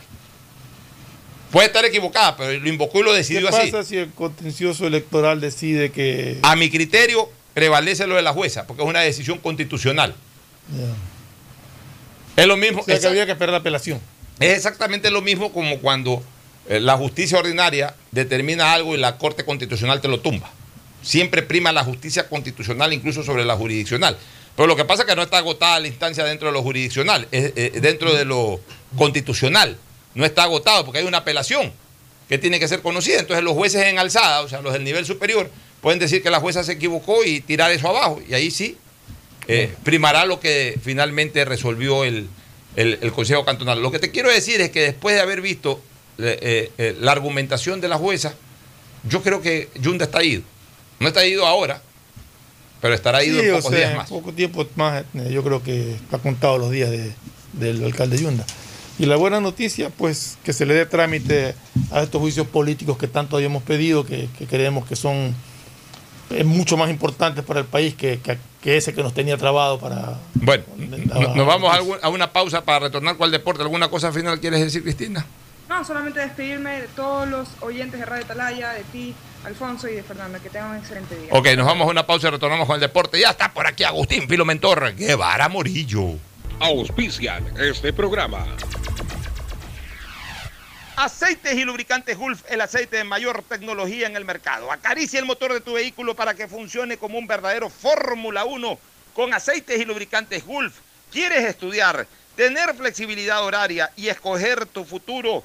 En la Universidad Católica Santiago de Guayaquil trabajamos para el progreso en educación, ofreciendo cada día la mejor calidad y para ello estamos a un clic de distancia. Escoge la carrera de tu vocación. Puede ser marketing, administración de empresas, emprendimiento e innovación social, turismo, contabilidad y auditoría, trabajo social y también derecho. Consulta en nuestra página web mayor información y esquemas de admisión. Universidad Católica Santiago de Guayaquil, formando siempre líderes. En Seguro Sucre, tu lugar seguro con sus nuevos planes Rueda Seguro, un seguro vehicular al alcance de todos. Vive Seguro, donde puedes asegurar tu patrimonio anticipándote a cualquier eventualidad. Futuro Seguro, en caso de accidentes te damos cobertura y en caso de muerte amparamos a tu familia. Seguro Agrícola cuenta con una amplia cobertura en la pérdida causada por eventos climáticos y biológicos, así como Mi Pyme Seguro, un seguro exclusivo para tu emprendimiento con una amplia y flexible cobertura a la medida de tus requerimientos. Seguro Sucre, tu lugar seguro. Contáctanos al 1-800 Sucre conmigo, 782732. Las soluciones empresariales de Claro contribuyen al desarrollo del sector productivo del país. Un ejemplo es Claro Smart Biofeeder, solución para la alimentación automática del camarón que optimiza los factores productivos, acelera su crecimiento y mejora la conversión alimenticia. Con Claro Smart Biofeeder, el sector camaronero es más competitivo en el mundo. Conoce más en claro.com.es slash empresas. Con Claro, todo se conecta. Estamos en la hora del pocho. En la hora del pocho presentamos Deportes, Deportes. Muy bien, ya estamos en el segmento deportivo de la hora del pocho, aquí a través de el sistema de emisoras Atalaya. Agustín Filomentor, Guevara Morillo. Gracias, Pocho. Aquí estamos en esta revisión. Ahora, pues, eh, diferente el fútbol, ¿no? Claro que en Europa se ve todavía con público, que es interesante que la gente está yendo. Acá todavía en América no es posible aún por las famosas cepas. Y a ver qué pasa con la Liga Pro. Se espera lo de la Liga Pro, pues ansiosamente. El siguiente domingo, no este, sino, perdón, sábado. De este sábado que juega Ecuador en 8, se reanuda la Liga Pro con el clásico, con la última fecha ya sería. ¿Es la última o penúltima? Pero ¿por qué ponen fecha si no saben qué pasa con Ecuador? Bueno, es que si Ecuador clasifica, se posterga, pues si no, esa es la fecha ya, para, para, Entonces es interesante todo eso, ¿no? Este. Ahora lo de la Copa Europea. Preocupante es la, la situación de la selección del Ecuador que tiene cuatro jugadores. Bueno, tiene a Ener Valencia y a Méndez con sobrecarga muscular, que yo creo que, Con buenos masajes, sí, tratamientos, yo creo que si llegan. Sí. Eh, Gonzalo Plata sigue con esa molestia que, aunque pudo actuar el último partido, esperemos que también pueda llegar a Argentina. Y el que yo sí creo que no va a poder estar es Moisés Caicedo. Tiene Yo, un Caicedo, golpe no. muy fuerte en la rodilla. Ahora, este, rapidito lo de la Eurocopa. Ayer ya acabó la etapa de octavos de final. Yo por Alemania. Qué lindas definiciones. Este, este equipo Ucrania, dirigida por Chechenko, que era un forward fabuloso, era uno de los forward que a mí se más quería me ha meter a la cancha a Shevchenko. Qué lindo forward que era Chechenko, ¿te Sí, acuerdas? claro. Yo lo vi jugar a Chechenko en el Mundial del 2006. Ya. Lo vi en un partido Ucrania-España, que España lo goleó. A- a- a- lo goleó creo que 4 a 1 en, en Leipzig. Me, me pegué el viaje con mi sobrino, ahí lo llevé por primera vez. Mi sobrino vio jugar, Juan Antonio, mi sobrino vio jugar, y, y mi hija también, con, con ellos, con ellos fuimos al estadio, con Cristina y con mi sobrino Juan Antonio, el partido entre España y Ucrania. Ahí, ahí jugaba Shevchenko, creo que hizo un gol. No sé si fue 4 a 0 o 4 a 1 con gol de Shevchenko, pero, pero era un tremendo centro delantero del Milan de Italia. Tremendo 9. Ya, este, ahora es el técnico de Ucrania. Al último minuto, en la última jugada del partido de Ucrania, ya, ya listo para los penaltis, en la última jugada. Una un jugada cabezazo, apretadita, Una jugada apretadita y, y- y deja fuera a Suecia, que había hecho una muy buena primera etapa. Pero que se había quedado con 10 jugadores. Ayer me gustó mucho un, un, un- un tweet de Mr. Chip, que dijo, ah, de verdad que ha sido el grupo de- de la muerte, ya todos están muertos. El grupo más fuerte se fueron los cuatro. Se fue Alemania, Es verdad, ¿no? se fue Portugal, Alemania, Francia. se fue Francia y originalmente se fue Hungría. Y además, cuando se estaba disputando el paso a octavos de final, se estaban yendo tres de los cuatro. Lo único que estaba sa- salvo era Francia, porque en algún momento estaba fuera Portugal, en algún momento estaba fuera Alemania. Alemania y terminó estando fuera Hungría. O sea, de verdad que vacilaron con la muerte todo el tiempo y ah, en octavos se terminaron muriendo todos futbolísticamente hablando. Increíble, ¿no? Este, eh, en la mañana también en el gran clásico, uno de los grandes clásicos de Europa, Inglaterra le gana 2 a 0 a Alemania, deja fuera a- al cuadro alemán. Oye, hay una cosa, mira, y, y yo lo puse ayer en Twitter y, y lo reitero ahora. eh, eh, estamos viviendo el mejor momento del fútbol inglés. De las, do- de las tres últimas finales de Champions, ellos, ellos han, han ganado dos de las tres últimas finales. Pues no solamente que las han ganado, Han sino que, que los dos finalistas de- de- del año 2019 y los dos finalistas del año 2021 han sido equipos ingleses, pero además distintos. O sea, no es que el Liverpool, eh, o como en el caso de los españoles, que siempre o está el Real Madrid, o está el Barcelona, o, de o se metió un par de veces el Atlético de Madrid. Acá, de las dos finales eh, disputadas solamente por ingleses, han sido cuatro, Cuatro equipos, equipos distintos. El Liverpool, el Tottenham, el, el, eh, el Chelsea, Chelsea, el City. y, y el City. O sea, equipos totalmente distintos. Ya, si ganan la Eurocopa, que yo lo veo, mira, que ayer con, con señorío, con sobriedad, con, con autoridad, Inglaterra le gana 2 a 0 al, al equipo de Alemania. Si gana la Eurocopa Inglaterra, que no es un hecho fácil, pero tampoco es un hecho imposible. O sea, es una posibilidad muy cierta de que, que pueda ganar este, la Eurocopa eh, este equipo de, de- de Inglaterra. O sea- Para mí se constituiría en el candidato número uno a ganar el Mundial de Qatar. Pero Inglaterra ahorita tiene un partido que no digo que es fácil, pero que es asequible para ellos, que es contra Ucrania, justamente. Sí. Eh, Todo de sorpresa. pero de los equipos que he visto, o sea, aparte de Inglaterra, puede ser que me equivoque, pero yo tengo también A en la vida a Bélgica y a Italia. Bueno, es que Bélgica tiene una columna vertebral. Bélgica tiene en las dos áreas dos monstruos. El uno, el portero.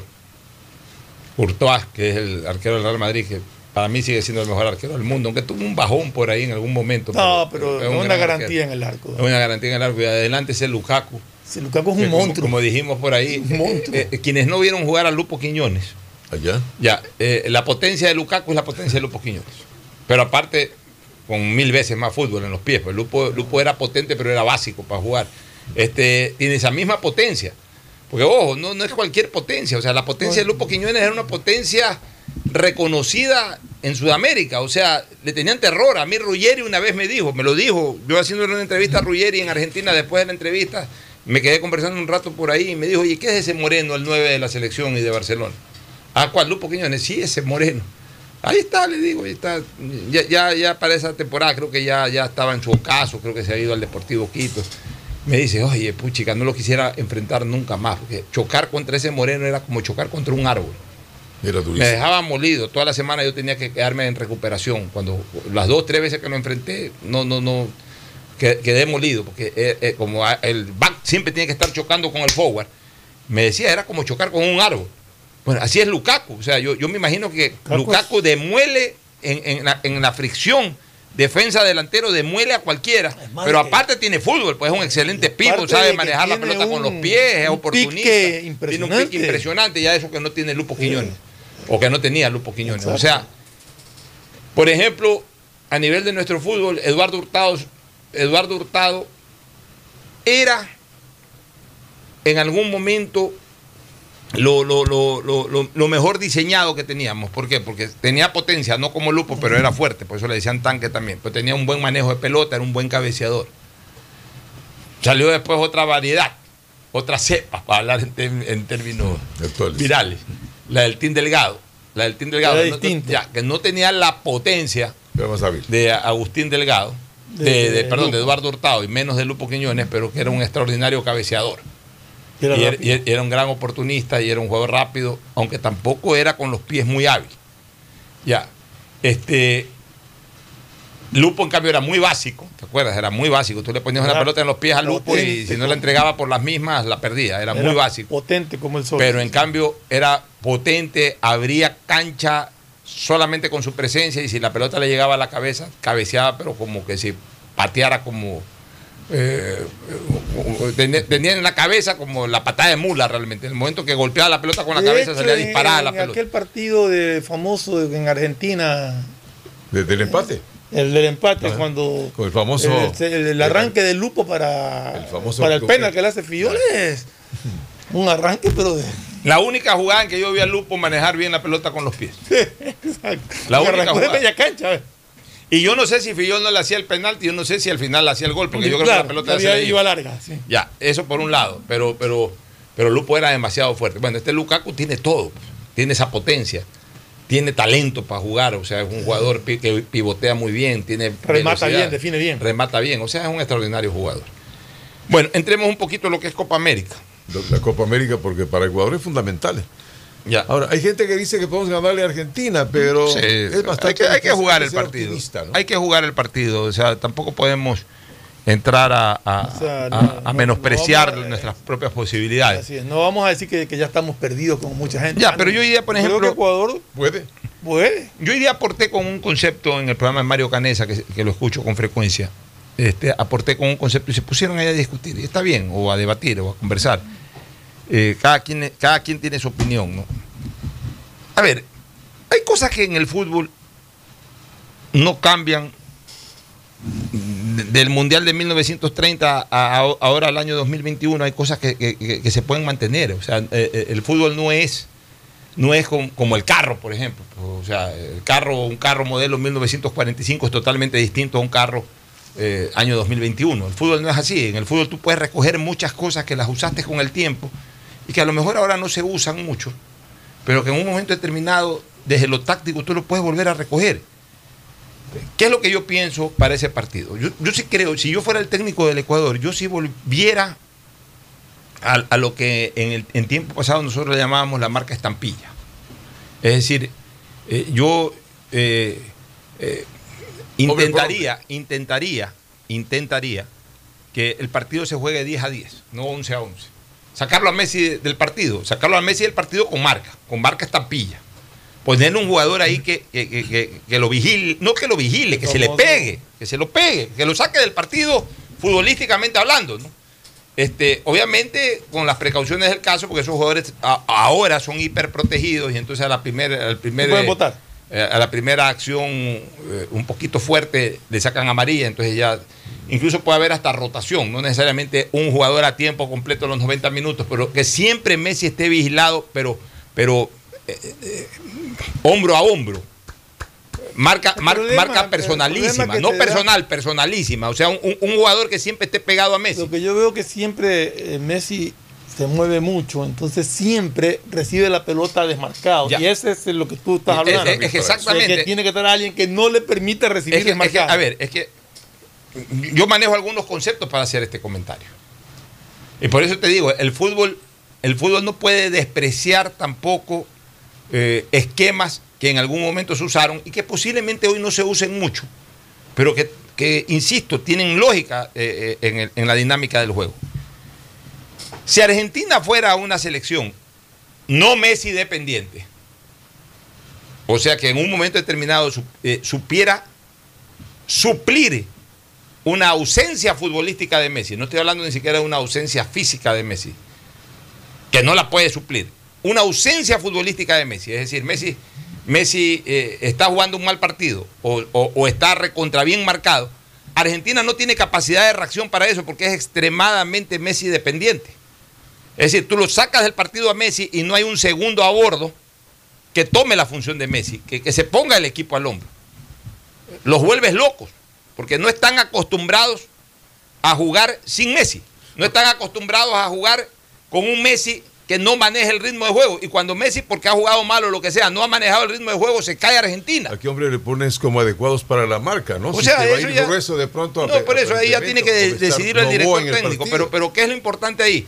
Que como Argentina está acostumbrado a jugar con Messi, toda pelota que coge Argentina pasa por los pies de Messi. O sea, ellos no son capaces de liberarlo a Messi de esa responsabilidad, que ya está muy bien marcado. Ya Messi, te haces para un ladito un rato y por lo menos durante los próximos 10, 15 minutos jugamos por acá mientras te desahogas un poco de esa marca. No, ellos están siempre pendientes de dónde está Messi para que la pelota pase por donde, por donde está, por los pies de Messi. Entonces, si tú le pones una marca personalísima a Messi, le- le- le- les cortas totalmente los circuitos de juego.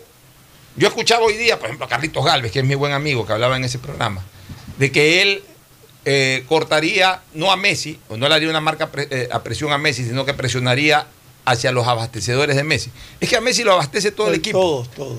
O sea, si coge la pelota el marcador de punta, busca a Messi. Si coge la pelota eh, de Paul, busca a Messi. Si coge la pelota de Di María, busca a Messi. Si coge la pelota más arriba, Lautaro Martínez, busca a Messi. Si la coge el marcador de punta, busca a Messi. Y por último, si saca eh, Armani, está sacando viendo dónde está Messi. O sea, Eh, cualquiera, eh, cualquiera eh, que tiene la pelota en los pies, entonces tiene que marcar a todo el equipo. El problema es la movilidad de Messi. Y- Messi se te mueve por derecha, por Entonces izquierda. Messi anda por aquí, anda por allá, va a buscar la Entonces, pelota. Entonces, a Messi no le puedes cortar el, el- el- el abastecimiento porque todos lo buscan a Messi y Messi anda por todos lados. En la selección argentina. En el Barcelona de España era diferente porque Messi no te armaba el juego. Messi te jugaba en los últimos tres cuartos de cancha. Quienes te armaban el juego en el mejor tiempo del Barcelona de España eran Xavi y- Iniesta. y- e Iniesta.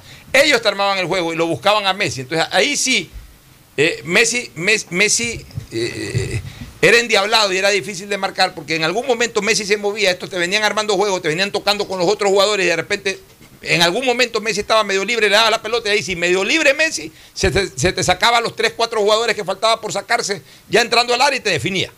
En el mejor tiempo del Barcelona de España. Ya Messi tampoco hoy día te hace eso con mucha frecuencia, ya tiene 35 años. Entonces, ¿qué es lo que hay que hacer? No puedes ir a, cortarle el circuito de juego de abastecimiento a Messi. Tienes es que esperarlo a Messi que, que le llegue la pelota. Pero, pero, pero no cuando ya le llegó la pelota a Messi, porque Messi es un jugador muy habilidoso. El momento que Messi te recibe una pelota libre de marca, si en ese momento le cae, le pueden caer uno o dos y Messi te- se, te, se te saca las dos marcas. sí. A Messi hay que marcarlo en el momento en que va a recibir la pelota. No lo tienes ahí. Quienes hemos jugado fútbol sabemos que lo peor que puede haber es una marca atosigante. O sea, tú no puedes jugar, hasta te, te- te pones mal genio de saber que tienes un tipo a tiempo completo respirándote en la nuca. Que es lo que decía la vieja guardia, respírale en la nuca. Eso no cambia. Eso existió en 1930 y puede existir en el 2021. Al jugador desequilibrante tú tienes que ver cómo lo sacas del partido, porque si no lo sacas del partido te pinta la cara. Y ahora tenemos que ver nosotros qué vamos a poseer desde el medio campo también. Por una situación es lo de Argentina, que es aparentemente el favorito en el partido. Pero ¿qué va a producir en cambio Ecuador cuando tenemos un déficit de gol? No tenemos déficit de gol. No tenemos déficit No de gol, tenemos. hemos hecho cinco goles. Bueno, ahora últimamente, pero no, no vemos. Pero hablamos en esta Copa. América, o sea, yo No, creo no que vemos a la figura tan determinante para hacer el O sea, goleador, yo, por yo- ejemplo. ya, pero yo creo que más bien Ecuador tiene que preocuparse justamente de esto, de, de evitar que le hagan daño en su última, en, en- en la zona medular y en la última línea. Yo creo que si Ecuador controla a Messi y le controla el circuito de juego a Argentina, Ecuador tiene posibilidades, porque si le complica la posibilidad de hacer un gol a Argentina, Ecuador en cualquier momento a través de un contragolpe de Mena, de Endre Valencia, todo, la puede encontrar por ahí, porque tampoco es que Argentina es un equipo muy sólido defensivamente. A veces Argentina por salir jugando, sobre todo en este tipo de partidos en donde siente la obligación de ganar. Y e- e- es complicado a veces en el fútbol jugar un cuarto de final con un equipo relativamente inferior o que en el imaginario de la gente sea inferior. Es complicado porque la presión es doble. Contra este equipo no puedo perder, contra este equipo tampoco puedo darme el lujo de aguantar mucho. Porque si le toca un cuarto de final con Brasil, juega más especulativamente. Si le toca un cuarto de final contra Uruguay, juega más especulativamente. Si le toca un juego contra Ecuador, siente la obligación futbolística de salir a buscar el partido, de ser el protagonista absoluto del partido. Y ahí es donde Ecuador, si lo marca bien y lo contragolpea, en algún momento le puede hacer daño. Vamos a una recomendación comercial. Auspician este programa. Aceites y lubricantes Gulf, el aceite de mayor tecnología en el mercado. Acaricia el motor de tu vehículo para que funcione como un verdadero Fórmula 1 con aceites y lubricantes Gulf. ¿Quieres estudiar, tener flexibilidad horaria y escoger tu futuro? En la Universidad Católica Santiago de Guayaquil trabajamos para el progreso en educación, ofreciendo cada día la mejor calidad y para ello estamos a un clic de distancia. Escoge la carrera de tu vocación. Puede ser marketing, administración de empresas, emprendimiento e innovación social, turismo, contabilidad y auditoría, trabajo social y también derecho. Consulta en nuestra página web mayor información y esquemas de admisión. Universidad Católica Santiago de Guayaquil, formando siempre líderes. En Seguro Sucre, tu lugar seguro con sus nuevos planes Rueda Seguro, un seguro vehicular al alcance de todos. Vive Seguro, donde puedes asegurar tu patrimonio anticipándote a cualquier eventualidad. Futuro Seguro. En caso de accidentes, te damos cobertura y en caso de muerte, amparamos a tu familia. Seguro Agrícola cuenta con una amplia cobertura en la pérdida causada por eventos climáticos y biológicos, así como Mi Pyme Seguro, un seguro exclusivo para tu emprendimiento con una amplia y flexible cobertura a la medida de tus requerimientos. Seguro Sucre, tu lugar seguro. Contáctanos al 1-800 Sucre conmigo, 782732. Las soluciones empresariales de Claro contribuyen al desarrollo del sector productivo del país. Un ejemplo es Claro Smart Biofeeder, solución para la alimentación automática del camarón que optimiza los factores productivos, acelera su crecimiento y mejora la conversión alimenticia. Con Claro Smart Biofeeder, el sector camaronero es más competitivo en el mundo. Conoce más en claro.com.es slash empresas. Con Claro, todo se conecta. Estamos en la hora del pocho. Bueno, y de hecho, en tiempo pasado, Maradona, que no era menos que Messi, por supuesto, eh, detestaba jugar contra Perú porque le ponían siempre a Reina. Sí, Lo acompañaba hasta el camerino. Y le decía, daño. Este, mira una cosa, o sea, eh, puede ser que en Europa no se juegue así porque Europa, Europa maneja otros esquemas de juego. O sea, eh, eh, a ver, hablemos, hablemos eh, crudamente, y lo está demostrando esta Eurocopa. En Europa hay más, eh, eh, más equilibrio. En, en Europa los niveles de juego son similares. Todos los equipos europeos tienen dos, tres jugadores que son determinantes, desequilibrantes. Entonces, obviamente ahí tú te, tú te pones a jugar sin pensar tanto en lo que tiene el rival, sino en lo que tú puedes producir. Porque cuando tú juegas frente al, eh, cuando juegas contra el equipo que tiene el mejor jugador del planeta, porque Messi sigue siendo, junto a Cristiano Ronaldo, siguen siendo los dos los mejores jugadores del planeta. Y cuando obviamente tú no tienes en tu equipo el nivel de fútbol que sí tiene la selección argentina, pues tampoco podemos decir que nosotros tenemos el mismo nivel de juego que la selección argentina. Hay que tomar ciertas precauciones distintas a cuando enfrentas a una selección de Colombia o cuando enfrentas a una selección de Paraguay, en donde ahí a lo mejor se hace exprimar el juego 100% colectivo, un- una disposición táctica 100% colectiva, de marca en zona, etc. O sea, acá tienes al mejor jugador del planeta, tienes que sacarlo del partido. Comienza desde ahí. El resto se va viendo en el partido. Sacarlo del partido futbolísticamente. ¿no? Futbolísticamente. O sea, por, no- por no si acaso alguien tampoco, interprete- ¿no? quiere interpretar mal, interpretar mal lo que estás diciendo. No estamos hablando futbolísticamente, anularlo futbolísticamente. Lo cual es una labor muy, muy, muy difícil. Messi es un genio del fútbol, o sea. Pero vamos a ver, eh, yo quiero ver eh, cuál va a ser el planteamiento eh, en la línea de contención de Ecuador. Yo creo que atrás tiene definido, pero en, la línea media de Ecuador quiero ver cómo la va a plantear. Es el tiempo de condición física también, ¿no? Y por eso a ver si ingresa plata. Sí, Plata puede ser una muy buena alternativa. No sé si. a- a- yo no creo en eso de que un jugador eh, no puede a veces jugar de los 90 minutos al mismo ritmo. Cuando un jugador es bueno, te juega los 90 minutos. O sea, Plata es un jugador de 90 minutos. Sí, el muchacho de Es 19 un jugador que. eh, pero no solamente por el tema físico, eso es lo de menos, sino es un jugador que. que, que además hay que acostumbrarlo para que sea un jugador gravitante en los 90 Lo minutos que de juego. tiene que estar es recuperado 100% de ese, de ese molestar. Así ese- es, ahorita tiene ese, tiene. ese- ese malestar, pero ese es un jugador que, por ejemplo, para un partido contra Argentina es vital por su Así rapidez. es. Por su rapidez, por su desequilibrio. Insisto, en algún momento él tendrá que perfeccionar el juego colectivo, es decir, a veces eh, eh, insiste demasiado en, en el juego individual, por Es- más que sea es tan hábil, rápido que a Sí. veces se queda. pero, pero no, a veces le gusta hacer una de más. Por ejemplo, el que era insoportable para ese tipo de juego era, era Jefferson Montero. Jefferson Montero ya era insoportable. Jefferson Montero era. para él. yo digo era, porque ya para mí ya casi ni juega. Era el típico jugador que en el barrio le llamábamos el vicioso. Come que no bola. aflojaba, Come el come bola. bola, el vicioso, vicioso, que no aflojaba la pelota, que solito quería hacerla todo y que ya pues, la aflojaba, cuando ya la iba a perder, la aflojaba. Este, no es así tampoco Plata, pero Plata a veces eh, insiste mucho en el juego individual. O sea, quiere hasta el último eh, mostrarse, hasta el último sacarse la marca que pueda sacarse. A, a veces no es tan rápido para el juego. Es rápido físicamente él con la pelota, pues no es tan rápido para el juego colectivo. A veces el equipo lo está acompañando y él retiene mucho la pelota por intentar hacerla individual. Eso es lo que tiene que él mejorar. Ojalá los técnicos lo trabajen en eso y va a ser un jugador eh, fabuloso.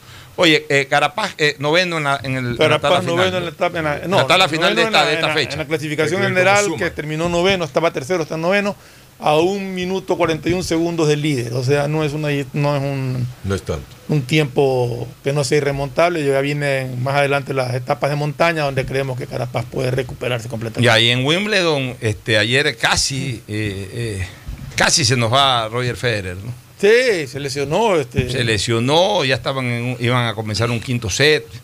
De hecho, si se lesionó, quiere decir que alguna molestia ya podía haber tenido este francés. Se- te- yo no vi como estábamos en el programa, pero mi esposa es fanática del tenis y, y de Federer sobre todo. Y dice que en una terminando el cuarto set, creo que en el último punto del, del cuarto Se set, dobló el tobillo. la rodilla. La rodilla. dice caramba. que en una virada esa se le viró feísimo de rodilla. Que, Ya, el mismo Federer reconoció de que había jugado mejor el, el francés y que a él no le gusta ganar un partido así, un caballero. sí. Eh, oye, y a propósito de caballerosidad, mira, yo en eso no tengo camiseta, como, como se dice popularmente. He criticado y en cuentas, en mi cuenta de, de Twitter he criticado la mala actitud de Barcelona de no haber bajado a recibir la medalla del torneo este llamado Supercopa. Sí. Uno siempre tiene que recibir eh, eh, lo que le, le- le- le tengan que dar en una competencia deportiva, aunque sea amistosa, más aún si es oficial. Uno tiene que, bajar y recibir la medalla, o salir del camerino y recibir la medalla, o quedarse en la cancha y recibir la medalla. No me parece que fue una buena actitud. Ese no es Barcelona. Barcelona es un equipo grande y los grandes saben recibir el trofeo de campeón, pero también cuando les corresponde recibir el trofeo de segundo, digamos el reconocimiento de segundo, no despreciarlo, sino obviamente admitir la situación. Más aún, más aún en un torneo casi sin importancia, que no se le dio ninguna trascendencia del caso. No es un buen discurso tampoco el haber dicho por ahí, dicen que se ha dicho eso, de que, ah, no se sabía que era un torneo importante. Así no es un torneo importante, así es un torneo de barrio. Cuando uno queda segundo hay que recibir el diploma, la medalla, lo que le quieran dar, por último la mano. Pero hay que recibirla. Yo no eh, respaldo eso, al contrario, entiendo de que Barcelona ha sido multado por esa situación, bien multado. Y, y como yo soy un hombre bien, reconozco eso y pido disculpas. Pesar de que yo no soy el responsable, pero pido disculpas como barcelonista. Como hubo mucha gente de Liga de Quito que pidió disculpas cuando pagaron la luz del estadio, cuando Barcelona recibió el trofeo de campeón. Hubo mucha gente de Liga Caballerosa que pidió disculpas. Porque también ese fue un error. No sé si por eso multaron, debieron haber multado también. También, sí. Ya, pero en todo caso, no me parece que Barcelona hizo lo correcto. Yo no estoy aquí pa- para a- a- auspiciar y peor para alcahuetear cualquier cosa. Cuando las cosas no son bien hechas, yo no tengo empacho en decir de que las cosas no han sido bien hechas. Gracias por su sintonía. Este programa fue auspiciado por Aceites y Lubricantes Gulf, el aceite de mayor tecnología en el mercado. Universidad Católica Santiago de Guayaquil y su plan de educación a distancia, formando siempre líderes. Seguro Sucre, tu lugar seguro con sus nuevos planes. Rueda seguro para tu carro, vive seguro para tu casa, mi pyme seguro para tu emprendimiento, seguro agrícola para tu producción en el campo y futuro seguro para velar por el futuro de tu familia. Claro Empresas y Claro Smart Biofeeder, un servicio de alimentación automatizada que contribuye a la productividad y desarrollo del sector camaronero del Ecuador. Con Claro, todo se conecta.